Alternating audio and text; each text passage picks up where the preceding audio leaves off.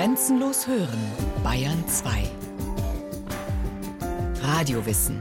Montag bis Freitag die ganze Welt des Wissens. Kurz nach 9 Uhr und 15 Uhr.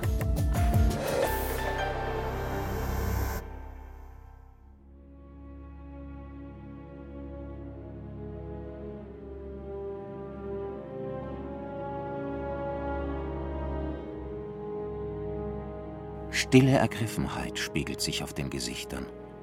Den Wienern ist ja nicht bloß der Kaiser gestorben. Die Wiener Fremdenzeitung trifft es auf den Punkt.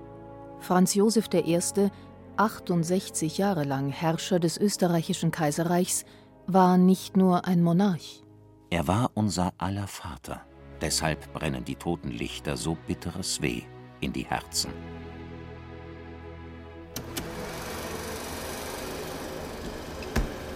Der Trauerzug von Schloss Schönbrunn zum Stephansdom am 30. November 1916 ist auf Film gebannt.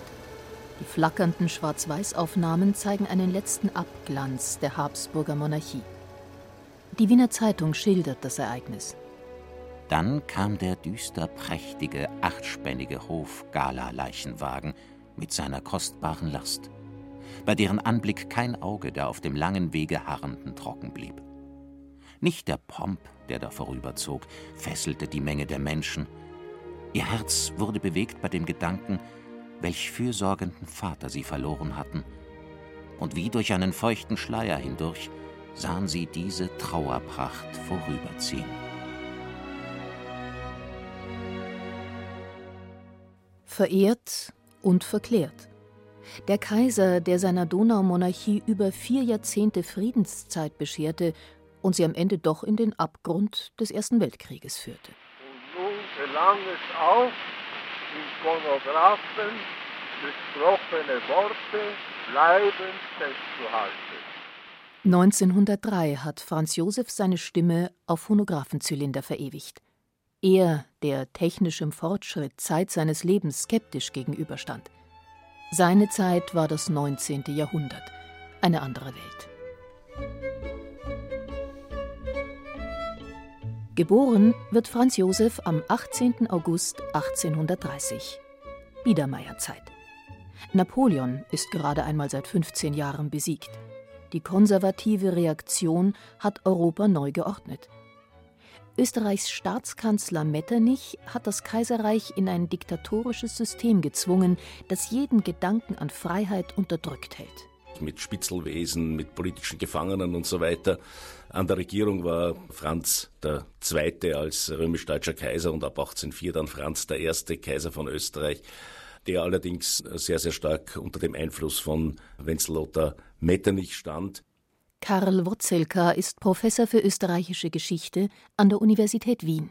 Dieser Ferdinand war allerdings äh, schwer krank, Epileptiker und eigentlich regierungsunfähig, was natürlich zugunsten Metternichs gelaufen ist, der die Regierung viel stärker beeinflussen konnte als bei einem sehr tatenkräftigen Kaiser. Und es war langfristig klar, dass er keine Kinder haben wird, dass es auf Franz Josef irgendwann einmal auf den Thron des Reiches kommen wird. Und das ist auch sehr wichtig für seine ganze Erziehung, weil die ganze Erziehung natürlich schon auf dieses Endziel ausgerichtet war.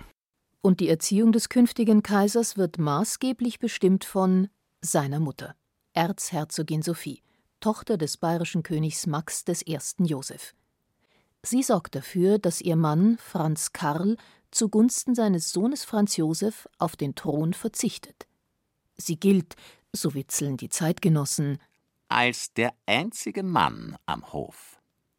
Schon der kleine Franz Josef begeistert sich für Zinnsoldaten, Uniformen, Kavalleriepferde. Sehr zum Entzücken von Familie und Erziehern. Denn das Militär bildet eine tragende Säule des Kaiserreichs und einen wesentlichen Teil von Franz Josefs Erziehung. Das Arbeits- und Lernpensum des jungen Prinzen ist gewaltig. Neben den Weltsprachen Englisch und Französisch muss er auch Tschechisch, Magyarisch, also Ungarisch, Italienisch und Polnisch lernen. Neben den für Schüler üblichen sonstigen Fächern. Alles ist darauf ausgerichtet, Franz Josef zum Kaiser zu erziehen. Der ersetzt mangelnde Kreativität und Wissbegierde durch strikten Fleiß. Und die Religion spielt natürlich bei den Habsburgern eine ganz große Rolle und einer der wichtigsten Erzieher war eben Kardinal Ottmar Rauscher, der ein sehr konservativer, ultramontan, wie man damals gesagt hat, also sehr am Papst orientierter Kleriker war und der eine Rolle auch nach der Erziehung gespielt hat. Das Herrschaftsverhältnis der Habsburger ist das Gottesgnadentum. Der allmächtige Herr im Himmel gibt dem Kaiser die Legitimation. Dementsprechend ist es nicht nur völlig unnötig, sondern auch gegen die göttliche Ordnung, das Volk in irgendeiner Weise am Staatswesen zu beteiligen. Die Herrschaft beruht auf einem stehenden Heer von Soldaten, einem sitzenden Heer von Beamten, einem knienden Heer von Priestern und einem schleichenden Heer von Denunzianten. Und das Unterdrückungssystem Metternichs garantiert diese Ordnung.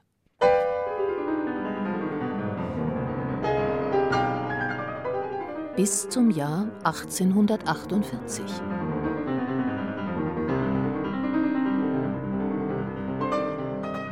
Ja, 1848 äh, kommt aus Frankreich eben diese revolutionäre Strömung, die durch ganz Deutschland durchgeht. Immer wieder kommt es in äh, kleineren Territorien oder Städten zu revolutionären Aufständen oder Herrschaftsübernahme durch Liberale.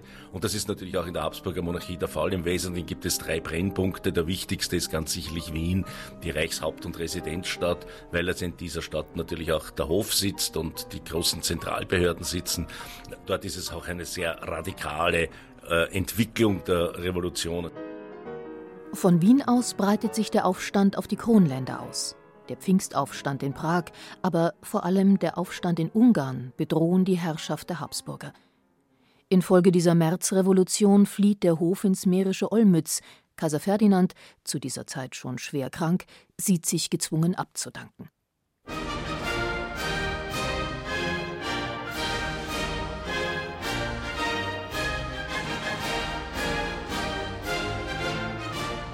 Am 2. Dezember 1848 wird Franz Josef zum Kaiser gekrönt. Sein Wahlspruch Viribus Unitis mit vereinten Kräften. Mit diesen Kräften ist aber nicht etwa das Volk gemeint. Die Kräfte, die der 18-jährige Kaiser bündeln will, sind Kirche, Bürokratie, Militär.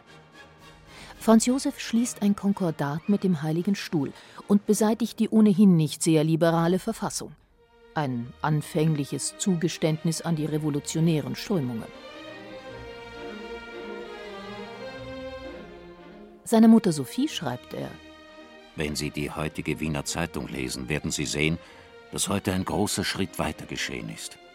Wir haben das Konstitutionelle über Bord geworfen und Österreich hat nur mehr einen Herrn. Ein Anachronismus, der blutjunge Kaiser wird zum Hoffnungsträger der alten Reaktionäre. Die Revolution ist niedergeschlagen. Zwei Krisenherde aber lodern weiter. Im Süden setzt sich Sardinien-Piemont an die Spitze der italienischen Einigungsbewegung, des Risorgimento. Und im Osten versagt der ungarische Freiheitskämpfer Lajos Kossuth dem jungen Kaiser die Gefolgschaft. Karl Wotzelka und erst mit Hilfe der Russen konnte man diese revolutionären Ungarn niederschlagen und das Land der Habsburger Monarchie gewissermaßen wieder eingliedern mit einer Strafaktion, mit vielen Hinrichtungen, mit vielen Todesurteilen, äh, mit Enteignung von Besitz, mit einem System einer Militärdiktatur. Der Magyarenaufstand wird blutig niedergeschlagen. 55.000 Gefallene, 120 Todesurteile, Deportationen, Verhaftungen, öffentliche Auspeitschungen. Franz Josef etabliert sich endgültig als neo-absolutistischer Herrscher und macht sich für Jahre die Ungarn zum Feind. Mit ganz persönlichen Konsequenzen. Österreichisch-Kaiserliche Wiener Zeitung vom 18. Februar 1853 seine Majestät wurde heute um halb ein Uhr während eines Spazierganges auf der Bastei nächst dem Kärntner Tore von einem Individuum meuchlerisch von rückwärts angefallen und mit einem Küchenmesser in der Gegend des Hinterkopfes verletzt. Der Mordversuch des ungarischen Schneidergesellen Janos Libeny scheitert knapp. Das Messer rutscht an einer Metallschnalle des Uniformkragens ab. Der Kaiser überlebt. Die Leute haben sich mehr mit dem armen Franz Josef, der fast ermordet worden wäre, solidarisiert. Und viele haben natürlich auch Geld gespendet für die Votivkirche, die einzige Kirche der Wiener Ringstraße, die eben zum Andenken an die Errettung Franz Josefs gebaut wurde. Und dann, Was ist denn das? 1853, kommt Ich? Oh, Majestät. Sissi. Oder besser, Sisi, wie die 16-jährige Prinzessin Elisabeth, Tochter von Herzog Max in Bayern und Ludovica, der Schwester von Erzherzogin Sophie, genannt wird. Majestät, ich werde Sie sofort befreien. Es ist äh, schon eine Love-Story am Beginn und äh, gar so schlecht ist der Sissi-Film, der das zeigt, gar nicht in dieser Hinsicht. Es ist wirklich wie eine Szene aus einem Hollywood-Film, nicht? Also er sieht diese Frau, äh, vergisst ihre ältere Schwester, tanzt ganz gegen alle Etiketten, nur mit der Elisabeth. Am nächsten Tag ist er verlobt mit ihr. Sie hat ihn zwar auch sehr nett gefunden, aber sehr gezögert, weil sie sich natürlich auch dieser schwierigen Aufgabe, Kaiserin von Österreich zu sein, nicht gewachsen fühlte. Franz Josef ist ein Aktenfresser. Er ist ein disziplinierter, nüchterner und fantasieloser Bürokrat, der nie Kontakt zum einfachen Volk suchen würde. Dagegen die freiheitsliebende, impulsive Elisabeth, gewinnend und bildschön. Wenn du einmal im Leben Kummer oder Sorgen haben solltest, dann geh wie jetzt mit offenen Augen durch den Wald. Für familiäre Harmonie bleibt wenig Raum im riesigen Schloss Schönbrunn, das Elisabeth vor allem als Gefängnis sieht. Franz Josef ist von früh bis spät mit der Verwaltung seines riesigen Reiches beschäftigt. Gesellschaftliche Anlässe wie Hofbälle und Diner sind dem strengen Hofzeremoniell unterworfen. Elisabeth bricht absichtlich mit jahrhundertealten Konventionen und macht sich dadurch nicht gerade viele Freunde am Hof. Zum anderen entdeckt sie, gepaart mit ihrer wachsenden Liebe zu Ungarn, die Lust am Reisen.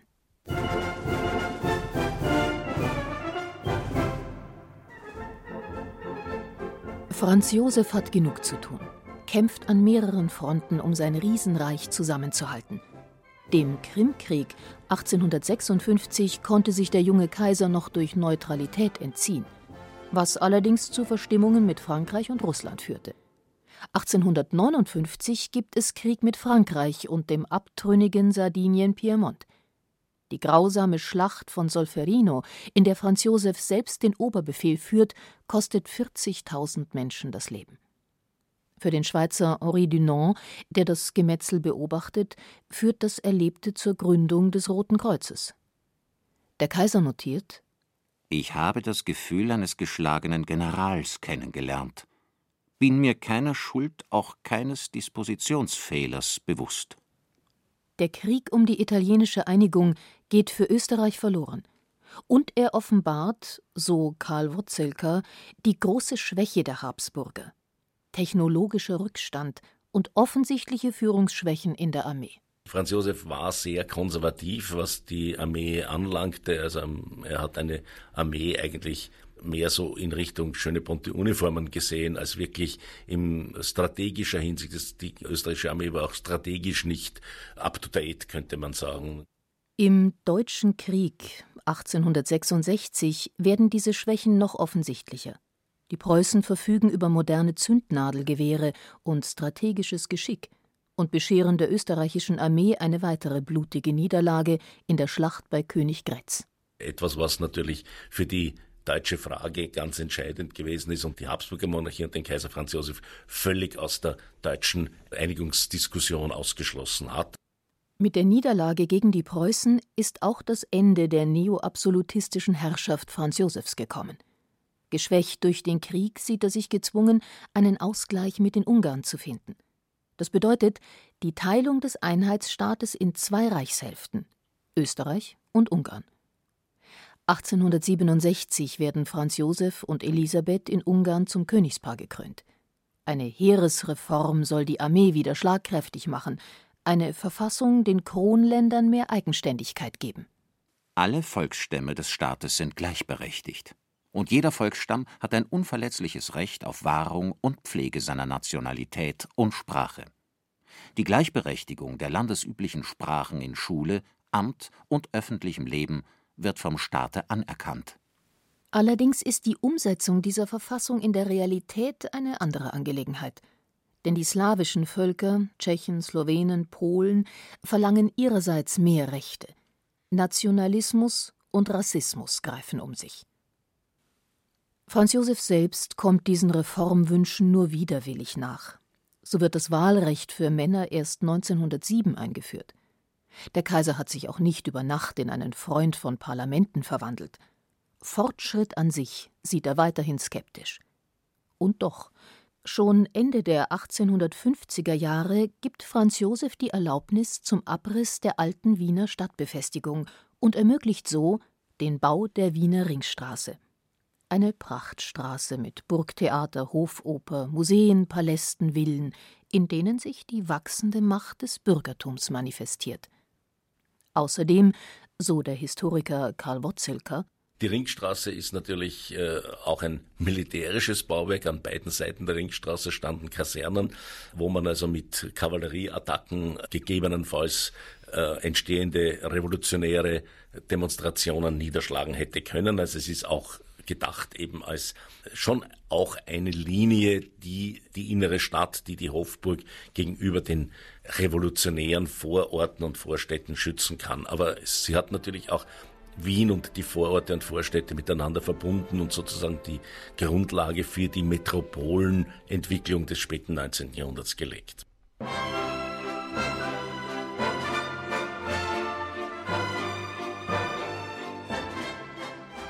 Nach dem Deutsch-Französischen Krieg 1871 und der Gründung des Deutschen Kaiserreichs boomt die Wirtschaft. Die sogenannte Gründerzeit verhilft auch der Donaumonarchie zu später Industrialisierung, bringt Eisenbahn, Konsumgüter und Mobilität, aber auch neue politische Kräfte. Sozialdemokraten und Gewerkschaften, die sich für das wachsende Industrieproletariat in den Vorstädten einsetzen. Doch der neue ungebremste Fortschrittsglaube führt in die Depression. Am Schwarzen Freitag, dem 9. Mai 1873 stürzten die Kurse an der Börse ins Bodenlose. Allein an diesem Tag gingen 120 Firmen in Österreich-Ungarn bankrott. Täglich wurden am Donaustrand die Leichen von Wienern angeschwemmt.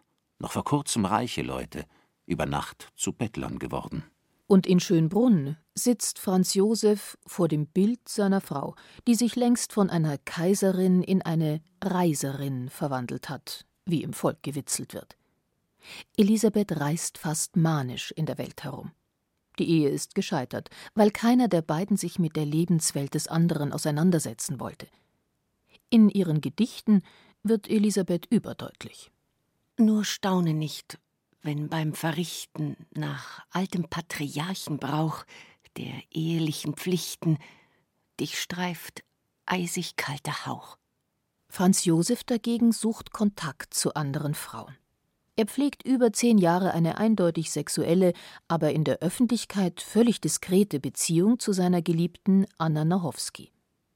Die bekommt eine fürstliche Abfindung, muss aber ihr Leben lang schweigen. Ganz öffentlich dagegen ist die Freundschaft des Kaisers zur Schauspielerin Katharina Schratt. Rein platonisch. Die hat ja seine Frau die Kaiserin Elisabeth ja gewissermaßen gedeckt. Die hat die beiden ja fast verkuppelt, könnte man sagen, zusammengeführt. Und die gilt als Freundin der Familie und daher konnte er auch relativ öffentlich mit ihr spazieren gehen oder was auch immer, ohne dass man, ja, das Volk wird schon gemunkelt haben, aber ohne dass man also irgendwie sehr negativ von Seiten der Öffentlichkeit Herstellung dazu nehmen konnte.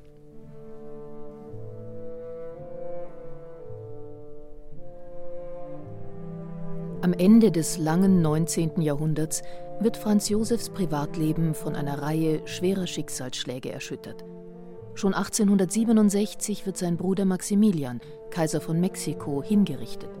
1889 dann der Selbstmord des einzigen Sohnes, Kronprinz Rudolf in Meierling. Und schließlich 1898 das tödliche Attentat auf Elisabeth am Genfer See. Als man ihm die Nachricht bringt, seufzt er. Mir bleibt nichts erspart im Leben.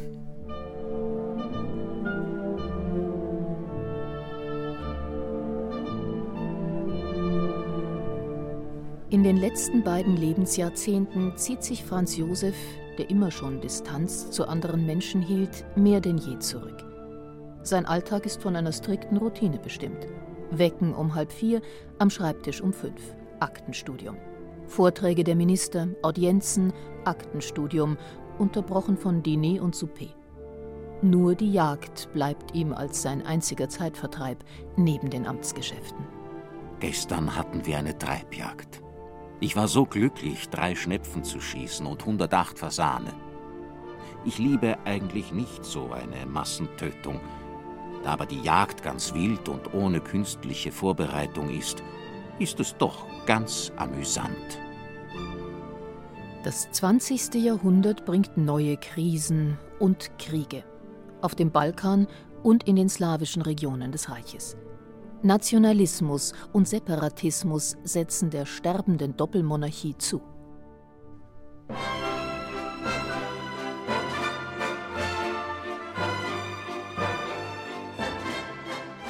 Noch einmal im Jahr 1908 präsentiert sich Österreich-Ungarn im alten Glanz. Das 60. Thronjubiläum Franz Josefs.